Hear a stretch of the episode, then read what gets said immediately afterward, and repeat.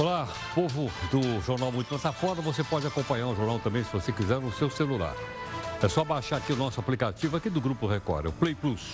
Ou então, nós estamos no YouTube, no Facebook, no Instagram, enfim, você tem o jornal em todas as redes sociais que você achar melhor.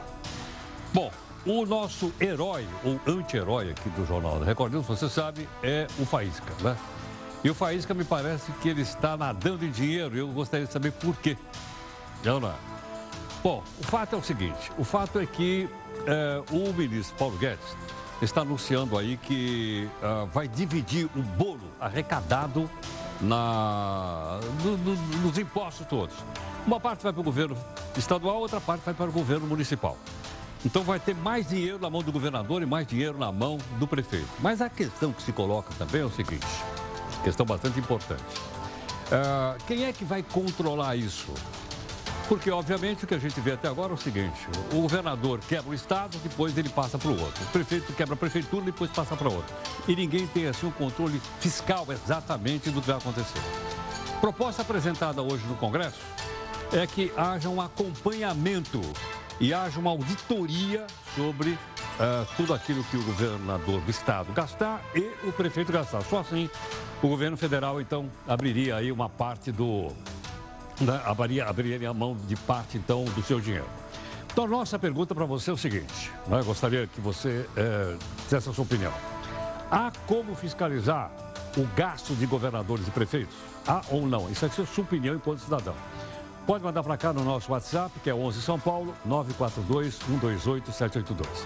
Dá uma olhada aqui no portal do Grupo Record, o R7, dizendo o seguinte, olha, a, a Polícia Federal pede a prisão de Dilma Manteiga, o senador, ex-senador Raul, ex-senador Eunício, mas o ministro Faquim negou o pedido de prisão e a gente vai explicar para você por quê.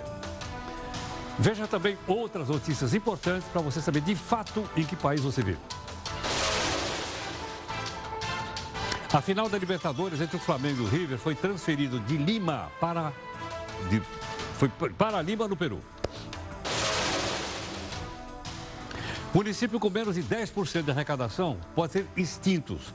É o que propõe o projeto entregue, entregue hoje pelo Paulo Guedes. Uma forte chuva provoca alagamentos em São Paulo. A Justiça também de São Paulo negou pedido de falência da empreiteira Odebrecht fez pela Caixa Econômica.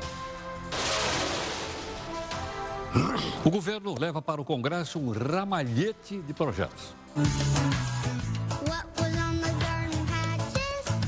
Entre eles, o chamado novo Pacto Federativo. Não é o dinheiro aqui em Brasília na mão dos ministros, não. É lá embaixo. Prefeitos e governadores lambem os beiços. Vão abocanhar mais dinheiro. Mas quem é que vai fiscalizar? Onde é que eles vão gastar essa grana? Na sua opinião, dar mais dinheiro aos governadores e prefeitos vai melhorar o atendimento das populações? Mande sua opinião aqui pra gente. Pode ser no Zap Zap, que é 11 São Paulo. 942-128-782. Eu vou repetir. 11 São Paulo, 942-128-782. Amanhã, o governo faz mais um leilão de áreas petrolíferas. Os otimistas dizem que o Brasil vai se tornar o quinto maior produtor do mundo. Os pessimistas afirmam que os blocos não vão ser vendidos por falta de compradores. Esse vai ser o último leilão na forma de partilha, depois volta a concessão. Dois para você, um, dois, três, quatro para mim. Mas o que quer dizer isso? Vamos explicar.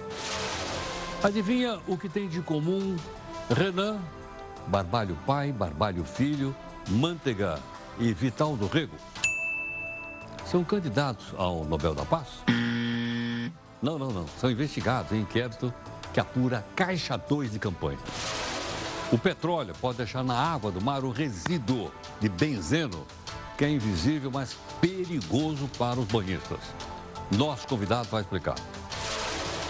Afinal, como ficou a situação da represa de Jurumirim, no interior de São Paulo? Nós vamos tentar descobrir. Amanhã o Supremo tem pauta carregada. Entre os assuntos está a revista íntima para visita aos presídios. A segunda instância fica só para quinta-feira. Você emprestaria dinheiro para o governo para só receber de volta daqui 30 anos? Ai, tô em dúvida. Vamos explicar. A final, como ficou a situação da represa de Jurumirim, no interior de São Paulo? Nós vamos tentar descobrir. Amanhã o Supremo tem pauta carregada. Entre os assuntos está a revista íntima para visita aos presídios. A segunda instância fica só para quinta-feira. Você emprestaria dinheiro para o governo para só receber de volta daqui 30 anos? Vamos explicar. Veja aí a nossa imagem do dia.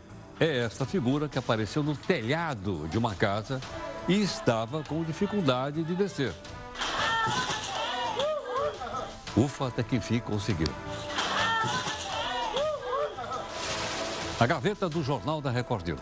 E a ciclovia lá no Rio de Janeiro, a Tim Maia, quando é que ela vai ser aberta ao público sem novos desabamentos?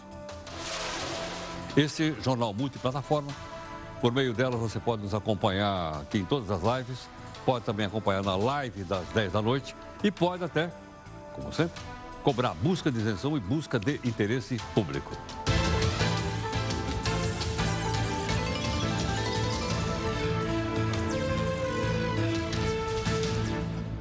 Olha, o resumo de notícias, 5 da tarde, aqui no podcast, que você pode acompanhar. Depois, às 6 horas, tem a reunião de pauta também ao vivo, está aí, olha.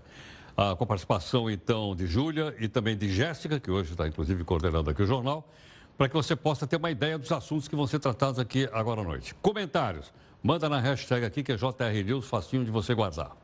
Bom, todo dia nós temos aqui um desafio para o jornal e vamos ver o que foi escolhido para hoje. A frase é de Michael Schudson, que diz assim: olha, jornalismo produz um primeiro rascunho da história, não a última palavra sobre os acontecimentos. Eu vou repetir. Jornalismo produz um primeiro rascunho da história, não a última palavra sobre os acontecimentos, diz aqui Michael Schudson, que é o nosso convidado de hoje. Na sua opinião, dá mais dinheiro então ao governador e prefeito? Vai melhorar o atendimento das populações? Qual é a sua opinião sobre isso? Você manda também aqui pelo mesmo WhatsApp, que é o 11 São Paulo. É o meu aqui. 942-128-782. Vamos então aqui para a primeira live do jornal.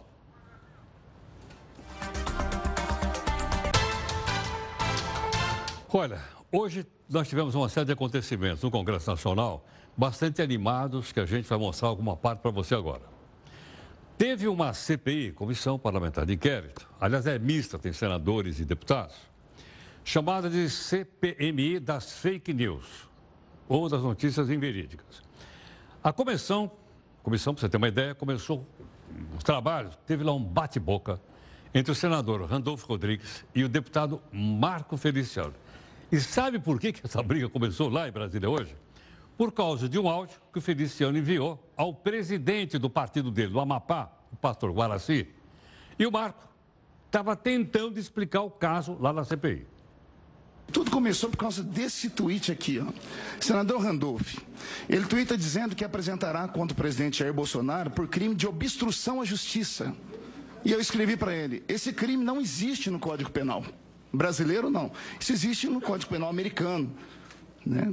E se ousar fazer, eu representarei contra ele na PGR por crime de comunicação falsa, né? por assim dizer. Em momento nenhum atingiu o senador de maneira pessoal, isso é sempre muito respeitoso, não há nenhuma briga pessoal. Nós, inclusive, conversamos sempre quando estamos pelos corredores ou mesmo em plenário. Após isso, o senador respondeu para mim de maneira ofensiva, é, como faz parte da esquerda, com todas as pessoas que se opõem a eles, eles tentam humilhar, denegrir, destruir. E eu já sou acostumado com isso, que eu sou do embate desde 2013. Então, ao meu ver, senhor presidente, no áudio que, eu, que, que, eu, que vazou, que, que, foi, que é o motivo de tudo isso, é, eu estou fazendo política. Eu não incitei a ira, não incitei ao ódio. Espancamento na nossa linguagem é para você pegar pesado com a pessoa, né? Me questionaram, mas o senhor é pastor. Se quiserem falar com o pastor, vão na minha igreja. Lá na igreja nós vamos falar o sermão sobre Cristo. Isso aqui é política. Desde que o mundo é mundo, se arregimentam pessoas para lutar a sua causa. Foi apenas isso que eu fiz. Se eu quisesse cometer algum tipo de crime, eu teria comprado a militância. Ou teria usado, como dizem aqui nessa, nessa comissão, robôs. Bom, se você pensa que a coisa parou por aí, não. O deputado Marco Feliciano, que você acabou de ver agora, chegou a afirmar ainda que o senador Randolfo Rodrigues é ele que entende bem em mandar fake news. Fake news, o senador entende bem. O senador colocou um vídeo na internet que teve uma repercussão internacional, acusando 50 garimpeiros lá no estado de Amapá de terem matado o cacique de uma, de, de uma aldeia. Isso provocou um colapso internacional. O presidente Jair Bolsonaro, o governo Bolsonaro foram espancados literalmente por toda a esquerda, até que ele não contava com algo inusitado também. As aldeias indígenas, quando enterram um índio, eles não aceitam que se faça exumação de corpos. Mas por infelicidade ou por sorte do destino, a aldeia autorizou autorizou a exumação do corpo do, do cacique e então foi, foi averiguado que o cacique morreu afogado. A fake news é dada por esse senador. E esse senador me acusa aqui de fake news. Não fiz fake news, estou à disposição de Vossa Excelência, estou à disposição aqui do colegiado, respeito esse colegiado, mas não vão me intimidar. E disse mais: se o senador Randolph continuar com essa história de atacar o presidente Jair Bolsonaro usando mecanismos estranhos, vou sim contra ele na PGR protocolar, porque essa, essa, esse tipo de ação não é aceito aqui nessa casa. Bom, agora o outro lado. O senador Randolph, logicamente, usou a palavra para se defender. E você vai ver agora um pouquinho, ele ainda colocou um áudio. E o áudio, em vez de melhorar a situação, criou mais polêmica lá no plenário. Dá uma olhada. E esse senadorzinho aí precisa de um trato, viu? Se puder me ajudar mais, se ele puder levantar um grupo de pessoas para ir lá no Twitter dele, no Facebook, espancar ele, ele começa a baixar a bola. Um abraço. Presidente, espancar não pode ser uma linguagem, primeiro, cristã. Eu sou cristão. O Cristo que eu conheci ensinou a dar a outra face. O Cristo que eu conheci foi espancado, foi torturado, morreu sob espancamento. E usou inclusive o chicote quando foi preciso.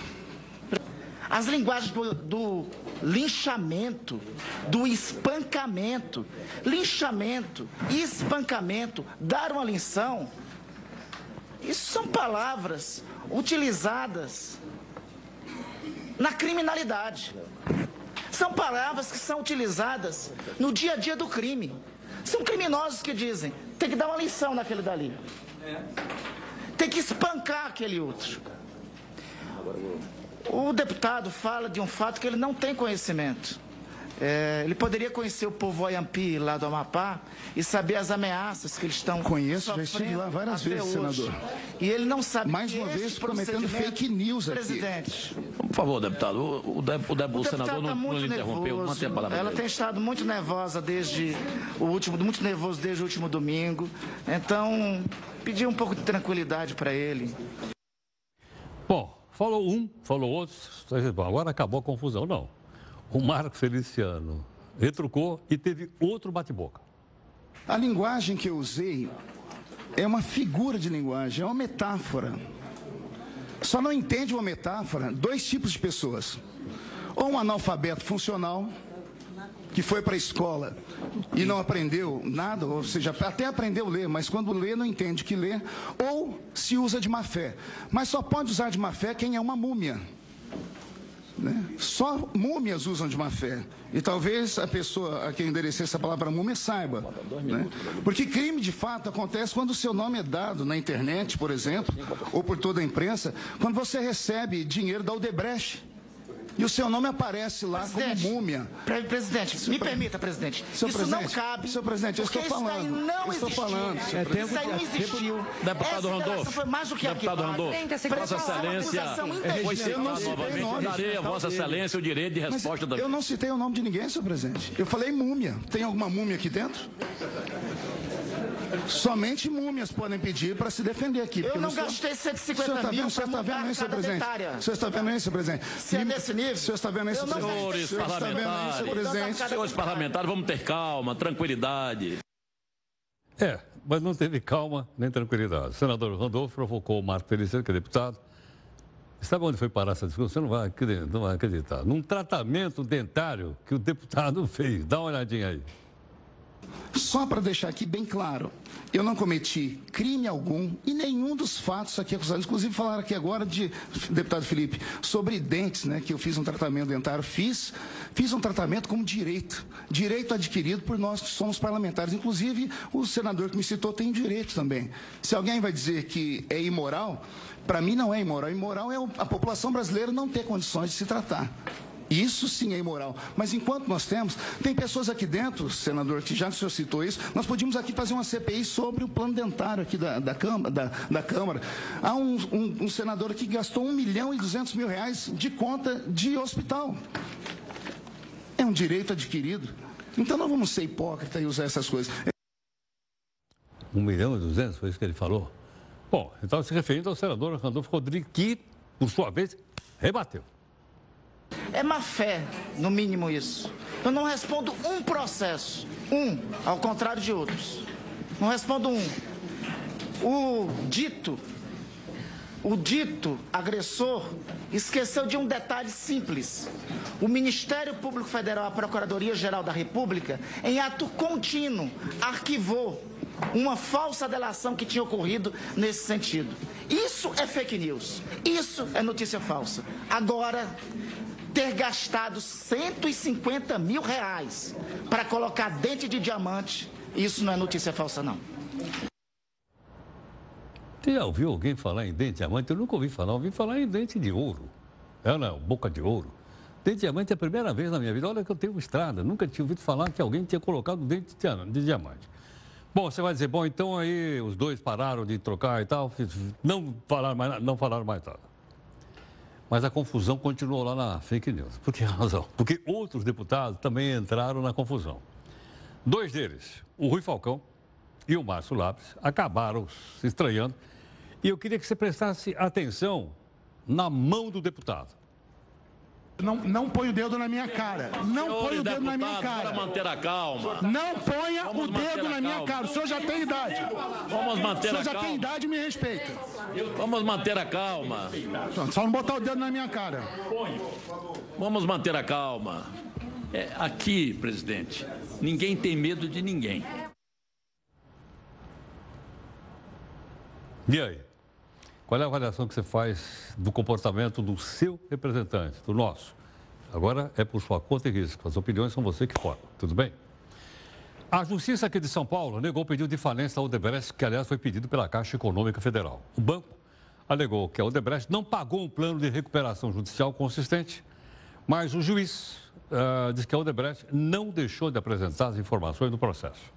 Ela deve mais de 22 bilhões de reais para banco público. Quando eu falo banco público, é de nossa propriedade. Só a dívida com a Caixa é de 5 bi.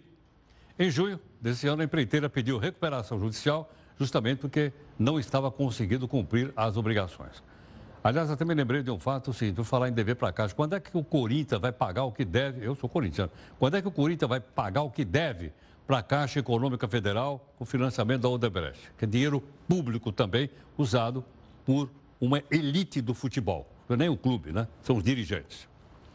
Bom, amanhã, certamente, a gente vai estar aqui o dia inteiro com esse assunto. O Supremo vai retomar o julgamento sobre prisão após a condenação em segundo julgamento, ou segunda instância, ou segundo grau, como a gente tem aprendido aqui com os nossos convidados. O que, é que será que vai acontecer se eles decidirem, por exemplo, que a prisão só vai acontecer quando for esgotado o último recurso. É aquilo que a gente aprendeu aqui com o nome de transitado em julgado. E aí, quantas pessoas podem então deixar a cadeia? O jurista, ex-juiz, doutor Walter Maierovitch, gentilmente aqui conosco. Walter, muito obrigado pela gentileza. Bem-vindo aqui no Jornal. Obrigado. Walter, você gostou da, da, da audiência lá na CPMI? O que você achou? Da audiência, né? Aquela CPMI dos deputados, o pessoal estava animado hoje, né? É, eu acho que animado, mas parecia mais um, para quem tem, você tem é, contatos com a literatura francesa, parece um espetáculo do Bafon, né? Do Bafon? É. Infelizmente. Infelizmente. Walter, o que, que acontece se amanhã a gente já tiver uma decisão do Supremo dizendo que depois da segunda instância ou segundo julgamento, como eu falo aqui, a pessoa não está sendo obrigada a cumprir pena? Olha, é, nós vamos ter duas coisas básicas. A primeira é que o nosso processo, processo criminal, vai continuar num ritmo de lesma reumática, porque não se fez absolutamente nada para se estabelecer um prazo razoável de duração do processo. Ele se arrasta. Ele se arrasta. E por se arrastar, num determinado momento, o Supremo tirou uma cartola, tirou um coelho da cartola, fez um contorcionismo jurídico e falou: bom, nós precisamos resolver um problema, porque o processo é muito moroso, ninguém vai preso. E agora nós estamos tratando com presos de colarinho branco, poderosos e potentes. Então, se alterou a jurisprudência do Supremo, que era de 2009, e surge uma jurisprudência de 2016, admitindo a execução provisória, quer dizer, sem o trânsito em julgado que você falou, da sentença condenatória. Sentença mantida por um tribunal federal, ou um órgão de segundo grau, ou imposta por ele. Então, se fez isso por quê? Porque o processo tem um tempo não razoável. São anos e anos, é, é, 11 anos, 15 Eu me lembro anos. do Luiz Estevam, ficou mais de 20 anos. Sim, e, e o, aquele jornalista que matou a namorada. O Neves. E aquele dono do banco lá de Minas Gerais, que ficou 15 anos também. Então, veja, ao invés de se resolver o problema da morosidade, eles resolveram mexer num ponto numa garantia constitucional. E aí aparece a execução provisória. Agora, o grande embate, e vai terminar 5 a 5. Vai dar 5 a 5? Vai dar 5 a 5. E o presidente vai ter que resolver. Ele não vai poder usar o regimento do Supremo que diz que em caso de habeas corpus, usando aquele indúbio pro réu, a decisão mais favorável. Não. Ele vai. Ali é uma questão de direito, de interpretação constitucional. Ele vai ter que dar a posição dele.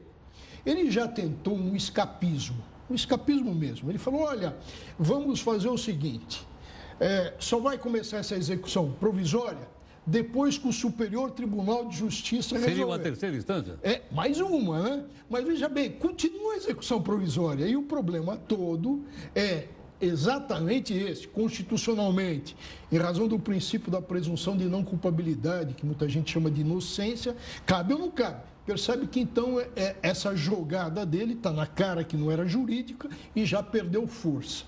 Então ele vai ter que dar o desempate. Aí, o, aí a gente começa a ver o, o, o pessoal chutar. Quer dizer, vai estar na mundo. mão dele amanhã, então? Vai estar na mão dele, seguramente na quinta-feira. Na né? quinta-feira. Na quinta-feira.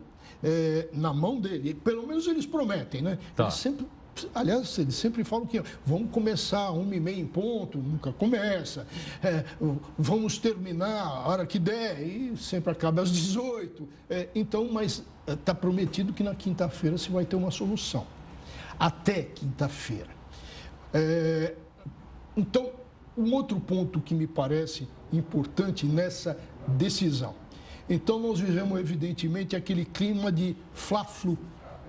Então, é, para o Fla ou para o Flu, vão sair quem? Vão sair estupradores, traficantes. Não é verdade. Não é verdade. Não é verdade. Porque Tá. traficante, estuprador e etc. são presos provisoriamente por causa da necessidade. Então tem uma preventiva ou tem uma sentença que diz, olha, nós vamos manter essa pessoa presa porque ele é perigoso, não tem domicílio certo, é um traficante internacional, nacional. Bom, em síntese, esse pessoal não vai ser solto. Agora, então, quem vai ser solto? Boa pergunta. E aí, aí, Heródoto, é uma coisa difícil, doída de responder. Por quê? Poderosos e potentes. Certo. Poderosos quem tem poder, então eu digo de políticos, e potentes são os empreiteiros, os que têm dinheiro. Esse pessoal vai se dar bem. Eu não estou discutindo aqui a parte técnica, Tá, eu só estou discutindo entendendo, resultado. E aí começa um fla-flu com uma camisa jurídica, tá? Parece que é um fla-flu dentro de um fórum, tá? Ou de um tribunal. Então, de um lado fala, olha, os garantistas acham isso. Agora, aqueles que percebem as consequências acham aquilo. Então, esse embate não é salutar. O princípio constitucional é de 1988. As constituições, já as anteriores, também estabeleciam. Isso vem de longa data. O nosso, o nosso vem da Constituição Italiana de 48, que é sempre assim. Então, veja, qual é a situação? A situação é essa. Uma coisa é o querer, outra coisa é o que é o jurídico. Caramba. E aí, o que, que vai dar? Bom, é, eu Porque a população, Vamos você sair- sabe, a gente Sim. mostra, todo mundo mostra. Sim. O pessoal sabe de cor o nome dos ministros, coisa que nós não sabíamos no passado. E nessa pergunta que você fez, será que esse dinheiro que vai para o município, quem é que vai fiscalizar, né? É, é? É. As pessoas estão acompanhando. é, então, a situação está muito difícil. E eu volto àquele ponto. Tá. Porque não se muda a lei processual e se dá um prazo razoável. Bom, mas isso aí é um sonho. É um sonho? Não, não é um sonho. As pessoas. É execuível. É, é execuível, é só mudar o código de processo. E está lá, né, em todo um país civilizado, que o processo tem um tempo razoável de duração. Por exemplo, a União Europeia eh, aplica, então a Corte Europeia, que tem jurisdição dos países da União Europeia, aplica multas pesadíssimas pela morosidade dos processos. A última delas foi de uma jornalista pego com um cigarrinho de maconha e que o processo levou oito anos na Itália. Então ela foi, vai ser indenizada. Esse prazo não era razoável para uma questão tão eh, pequena. Então, essa é. Agora, qual é? Vai sair de um lado. A situação é gravíssima. Por um lado, é, há uma garantia constitucional. Por outro, há um quebra-galho. Mas um quebra-galho que a sociedade não aguenta mais. Precisa esse quebra-galho. Porque senão se vai ter uma demora muito grande. Mas é a garantia constitucional. É aquela história entre a cruz e a caldeirinha. E- é- essa é a verdade. Então, é, o que, que fez o presidente do Supremo? Quer jogar para a torcida, mas joga errado. E faz o quê? Manda uma sugestão para se mudar o prazo prescricional. Primeiro, não resolve a questão da morosidade. Continua a execução provisória. Segundo, até um reprovado no exame da OAB, vou repetir, até um reprovado no exame da OAB sabe que a lei penal não tem retroação, não retroage. Será que ele não sabe? Está difícil, Heródoto, é, porque é, a questão é difícil. A população não vai aceitar uma solução e, por outro lado, se rasga a Constituição. Compreendo. Walter, obrigado pela aula. É, obrigado pelo claro. convite. Vamos ver o que vai dar aí. Muito obrigado. Muito obrigado. Tchau. Muito obrigado. Até logo. O jurista doutor Walter Maierovich aqui conosco. Acho que foi bastante claro, de uma forma fácil para eu entender. Sou completamente leigo no assunto. A gente ficou bastante. A gente vai, logicamente, acompanhar amanhã, durante todo o tempo. Talvez não se resolva amanhã, como ele falou. Fique para quinta-feira. Mas certamente né, a gente vai explicando para você e você forma sua própria opinião. Daqui para frente a responsabilidade é sua de formar sua opinião, não é nossa. Nossa é apurar os fatos corretamente e trazer pessoas que expliquem para a gente como aconteceu aqui com o Dr. Maierovich. Tudo bem? Vamos para a nossa segunda live aqui no Jornal Multiplataforma.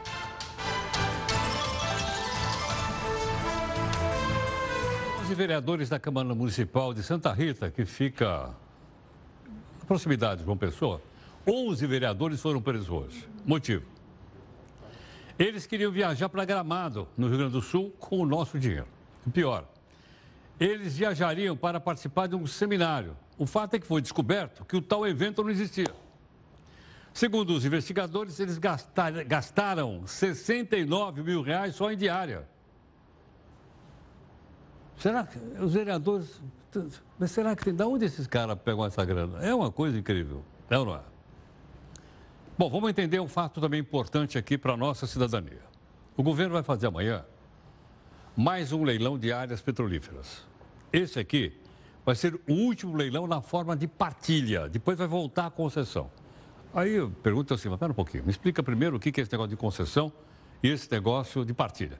Veja aqui no texto da Amanda Alves.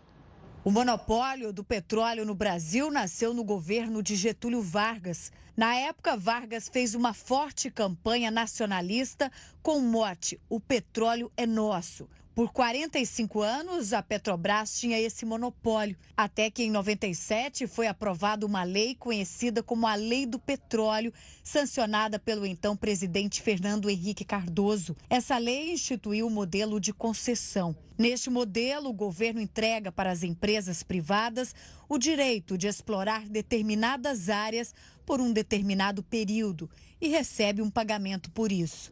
A nova legislação permitiu ainda a criação da ANP, Agência Nacional do Petróleo, Gás Natural e Biocombustíveis. A ANP assina contratos em nome da União com empresas que ficam responsáveis pela exploração e produção. Essas empresas assumem os riscos e custos da operação. Em 2010, o governo brasileiro decidiu que toda a exploração da camada pré-sal seria por regime de partilha.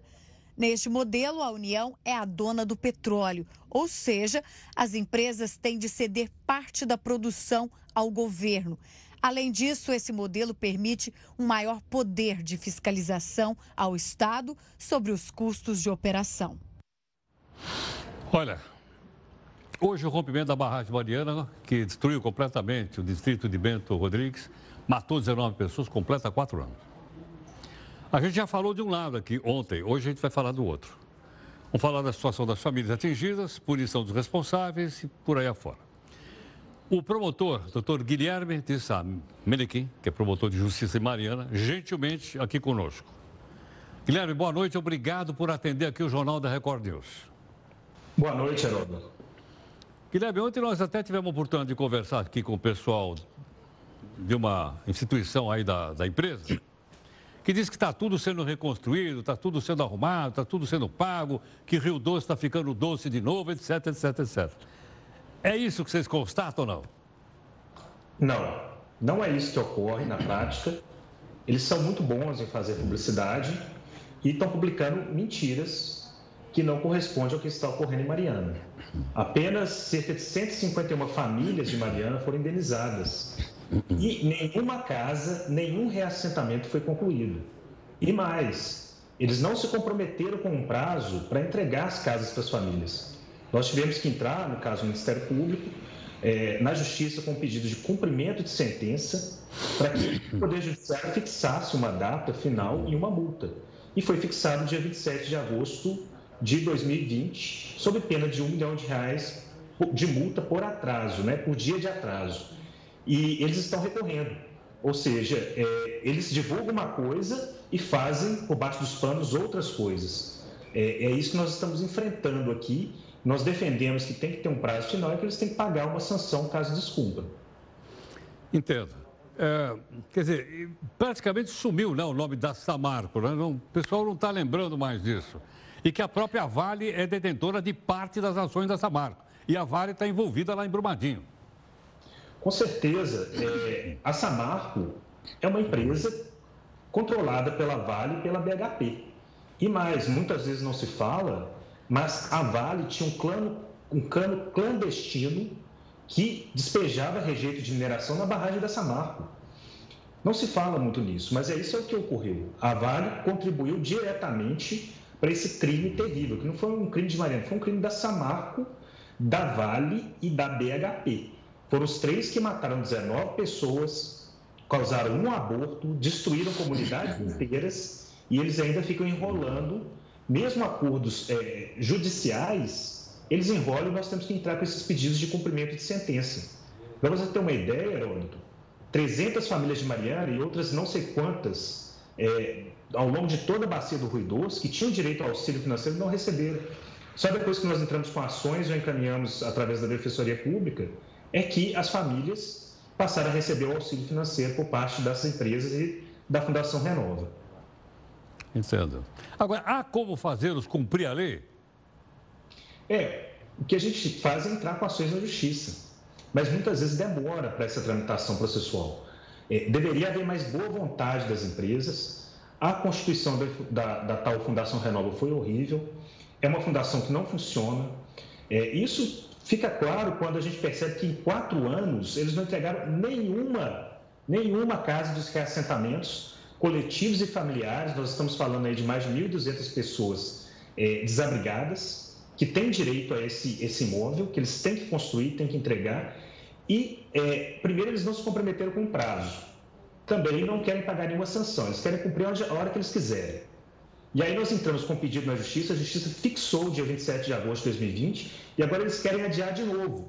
O problema é que existem muitos recursos, nós buscamos fazer é, esse trabalho sempre com a participação dos atingidos, das comunidades afetadas, mas eles sempre enrolam ou, ou judicialmente, ou é, é, alegando essas coisas de problemas técnicos, que é uma mentirada danada. Agora, dinheiro não falta para eles, né? São empresas de bilhões, não é isso?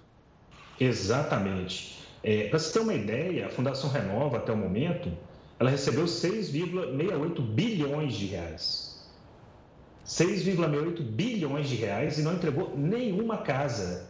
Então, é, as mineradoras têm lucros bilionários e eles massacraram a população ao longo do Rio Doce. Não só as pessoas que, que morreram, mas é, nós estamos falando de pessoas que perderam tudo pessoas perderam sua fonte de renda, pessoas, patrimônio cultural é, é, incalculável, irreversível que foi perdido, meio ambiente destruído completamente. E isso é fruto, né, infelizmente, das nossas leis, que ainda são muito é, lenientes com, a, com, as mineradoras e também a, a, da própria estratégia das mineradoras que tentam a todo momento enrolar e divulgar mentiras na mídia. Né? Agora, Guilherme, essas mineradoras vendem para o exterior. Os compradores também não dão a força? Eu acredito que sim. É, a BHP é uma empresa, na verdade, é uma empresa anglo-australiana, né, da Inglaterra e da Austrália, e, e, ela tem essa parceria com a Vale junto para controlar a Samarco. Né? E eles não, a gente não percebe é, a mesma a diligência com a segurança de barragens que eles têm lá no exterior com que, com que se aplica no Brasil. É, Minas Gerais hoje tem uma lei de segurança de barragens é, mais rigorosa, mas ela é uma lei estadual e que ainda não foi totalmente cumprida.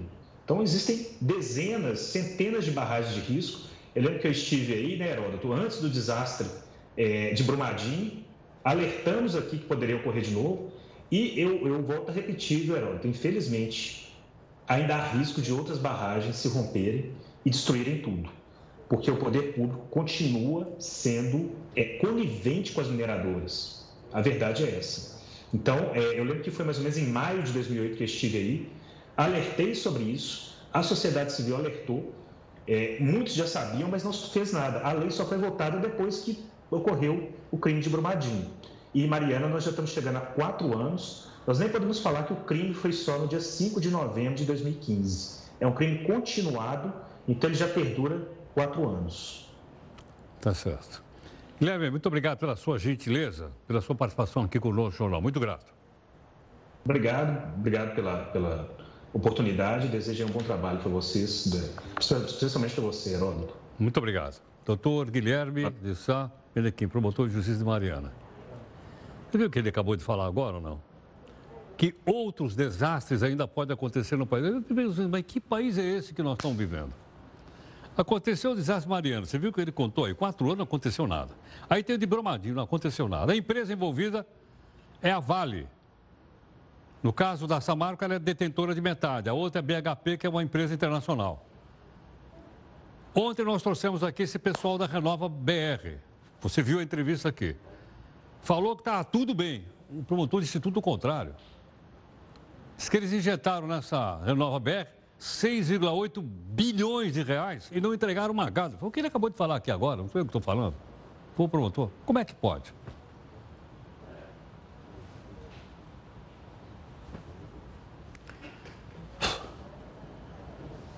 O governo levou para o Congresso Nacional hoje um ramalhete de projetos para acelerar o crescimento da economia. Ramalhete é bom, né? O ministro Paulo Guedes disse que esse pacotão é um livro de seis capítulos. Vamos começar pelo primeiro. Municípios, milhares de municípios quebrados, dezenas de estados quebrados, e a União só não quebra porque se endivida em bola de neve. Nós queremos descarimbar o dinheiro para descentralizar. Nós queremos realmente uma democracia participativa. O prefeito foi eleito, ele tem que ter dinheiro para saúde, educação, saneamento, para segurança. O nosso presidente foi eleito dizendo: olha, o dinheiro tem que ir para a ponta, o dinheiro tem que ir onde o povo está. Nós queremos uma federação forte. O povo vive nas cidades. O problema de falta de segurança é na cidade. Você vive na cidade, você é assaltado na cidade, você é baleado na cidade.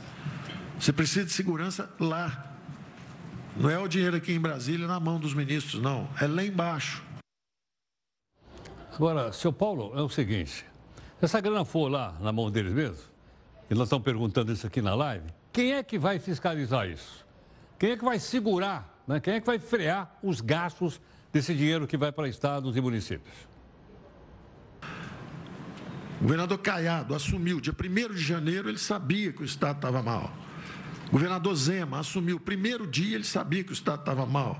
O governador Eduardo, Rio Grande do Sul, primeiro dia sabia que estava mal. Poderiam ter pedido a declaração do estado de emergência fiscal. Estou em emergência fiscal, estou quebrado. Não é o shutdown americano que para de pagar tudo. Ao contrário, ele só evita o aprofundamento do desequilíbrio. Como é que um Estado está quebrado vai dar aumentos automáticos para funcionários? Como é que um Estado está quebrado vai reajustar salários, benefícios, tudo? Então, ele precisa da declaração de que ele está em estado de emergência. O TCU fala, vem cá, como é que o governador pediu isso aí? Vocês aprovaram as contas dele? Nós aprovamos. Ué, pode ser um crime de responsabilidade fiscal. Estão aprovando conta, estava tudo quebrado, está devendo fornecedor, não está pagando salário. Que história é essa? Ou seja, nós temos que permitir uma coordenação dos poderes de forma que possam cooperar para garantir o equilíbrio fiscal dos entes federativos. Olha, entes federativos, que o doutor Paulo acabou de falar aí, são os estados da federação. Fala ente federativo, eu até fico meio perdido. Mas é o seguinte, num ponto seguinte, ele diz que tem grana sim, que tem grana que podia ser, vamos dizer assim, uh, levada de um lado para o outro. Doutor Paulo, quanta grana tem parado aí? Às vezes juntou um pirata privado, um, um, uma criatura do pântano e um, um burocrata mal intencionado e aprovaram um fundo 30, 40 anos atrás. Um morreu, o outro fugiu para Miami, o outro vive em Portugal e o fundo está aí até hoje. Então a nossa classe política tem a responsabilidade e certamente terá a competência de reexaminar esses 280 fundos. Os constitucionais, exatamente também pelo processamento político, as principais lideranças foram colocados à parte, quer dizer, deixa esses fundos constitucionais aí, vamos examinar os outros, esses que podem ser, ter sido criados por influências que não eram republicanas, vamos examinar esses fundos e o Congresso escolhe os que seguem. Bom, mas uma coisa que eu acho que a gente precisaria saber também. Se falou aí reforma administrativa. Será que isso não vai ter, não vai ser um, sendo uma PEC? Duas votações na Câmara, duas votações no Senado, como aconteceu, por exemplo, com a chamada reforma da Previdência? Como é que é isso? O jovem que entrar, em vez de entrar já com um salário quase igual o do Valderi ou do Mansueto, que já está trabalhando aqui há 20, 30 anos, ele entra com um salário mais baixo compatível com a iniciativa privada. Que história é essa de ter um privilégio? Se for ascensorista da Câmara, ganha seis vezes o que ganha um ascensorista lá, na, lá embaixo, numa cidade, na, na savana. Está errado isso. Isso é um privilégio, isso é inaceitável. Isso conspira contra a imagem do próprio funcionalismo no Brasil inteiro. Tem que ter um período de servir mesmo, para ser selecionado. Bom, esse é realmente um servidor público ganha estabilidade de emprego, sem filiação partidária. Tem filiação partidária, você não é servidor do Estado brasileiro, você é militante. Ele falou que um assessorista na Câmara ganha seis vezes mais do que um assessorista que trabalha em outro lugar. Seis vezes mais. Olha, quando abrir concurso lá para assessorista, me chama lá que eu vou prestar concurso. Não deve ser difícil a gente apertar os botões lá do, né, do elevador. Mas, na apresentação do ministro Paulo Guedes, ele ainda falou que vai tratar de um outro tema que também é bastante polêmico. Né? E, obviamente, depende da sua avaliação. Qual é? É o das privatizações. Em vez de ter uma opção de estatais aparelhadas politicamente, viraram focos de corrupção. Os senhores ouviram falar do mensalão? Foi no Correios. Os senhores ouviram falar do Petrolão? Foi na Petrobras. Vocês ouviram falar de problema na Caixa Econômica Federal? Então não vamos esquecer disso. Um Estado aparelhado não investe não deixa o setor privado investir, ainda vira foco de militância e corrupção política. E aí? Qual é a avaliação que você faz do que você acabou de acompanhar agora? Qual é a sua opinião a respeito disso? Nós vamos ter uma live aqui às 10 da noite. Se você quiser fazer comentário, fique à vontade. Vamos já para nossa terceira live aqui no jornal.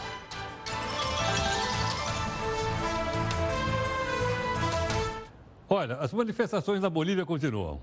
Hoje o protesto se concentrou na capital. Desculpa, capital não. Na cidade mais importante da Bolívia, que é La Paz. Eu me confundo, porque a capital da Bolívia não é La Paz. A capital da Bolívia é Sucre. Eu erro toda vez, mas eu corrijo. Houve confronto entre os próprios manifestantes. De um lado, o pessoal do Evo Morales, do outro, o pessoal que defende que ele renuncie. Ok, não?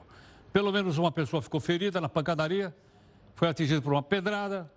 Aí tudo começou porque um grupo de médicos uh, colaram na parede do Ministério uma carta feita pelo Comitê Cívico de Santa Cruz de la Sierra, pedindo que o Morales pegue o boné. A população reclamou da falta de policiais no momento do confronto. Hoje, Evo participou de um comício e afirmou que as acusações de fraude eram pretexto para um golpe.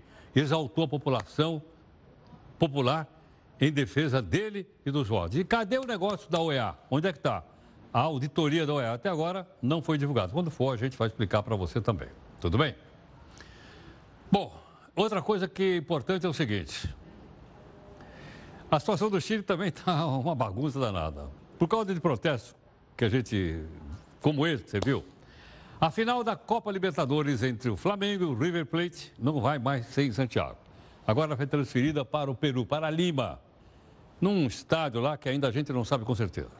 Hoje teve pancadaria, a polícia usou canhões de água para controlar manifestantes em Santiago. Dá uma olhada aí.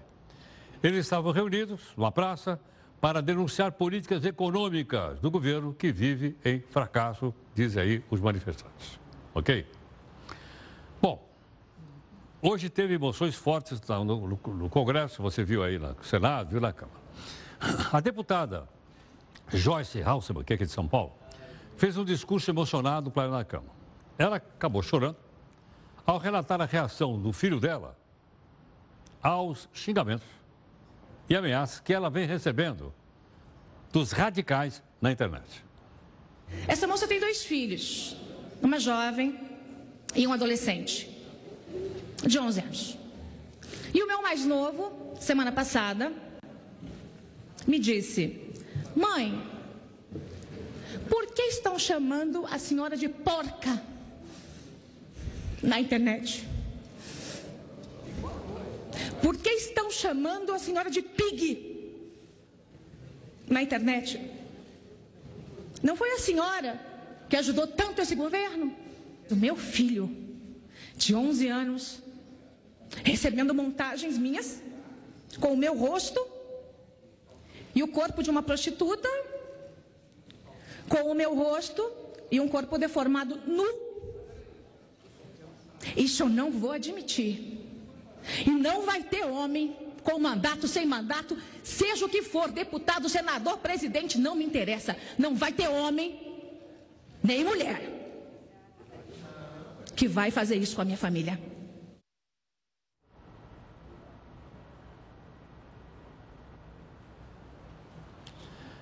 Você já foi a algum lugar digno de fotos para as redes sociais?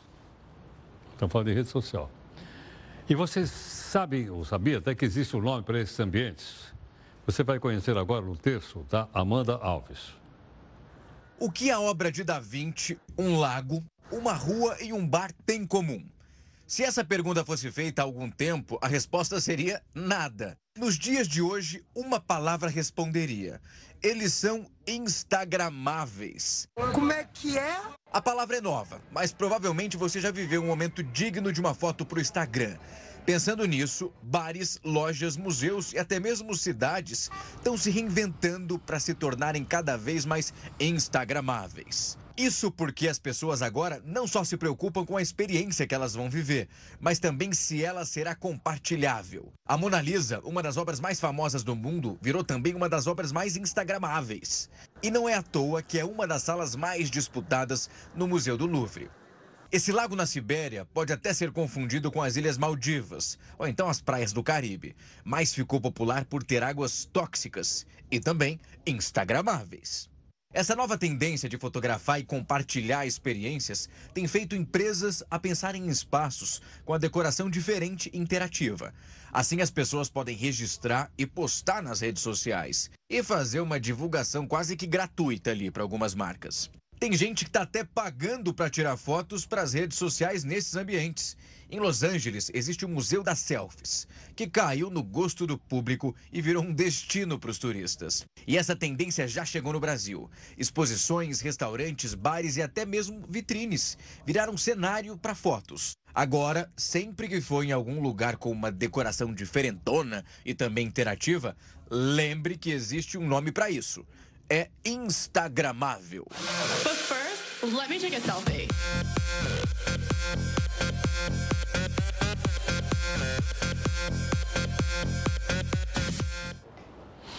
Olha, a empresa Delta Tankers, ou Tankers, perdão, que administra o navio Bubulina, que é apontado pela Polícia Federal como um dos suspeitos pelo derramamento de óleo no Nordeste, informou hoje que ela e mais quatro embarcações gregas receberam uma notificação da Marinha informando que elas estão sendo investigadas pelo governo brasileiro. A notificação, ainda segundo a Delta Tankers, foi feita no meio de um aviso da Marinha do Brasil ao Ministério de Assuntos Marítimos da Grécia. Agora, o governo brasileiro quer analisar a documentação desse tal navio Bubolina para saber exatamente se foram eles ou não que jogaram o petróleo que veio parar aí nas praias brasileiras. Muito obrigado aqui em nome da nossa equipe de técnicos, jornalistas. Aqui na Record News você tem o Jornal Record, Celso e Adriana. Aqui nós temos a nossa live para continuar aqui nas redes sociais e no nosso encerramento de hoje. Né? Nós temos homenagem ao dia, eu não sabia, hoje é o dia da língua portuguesa.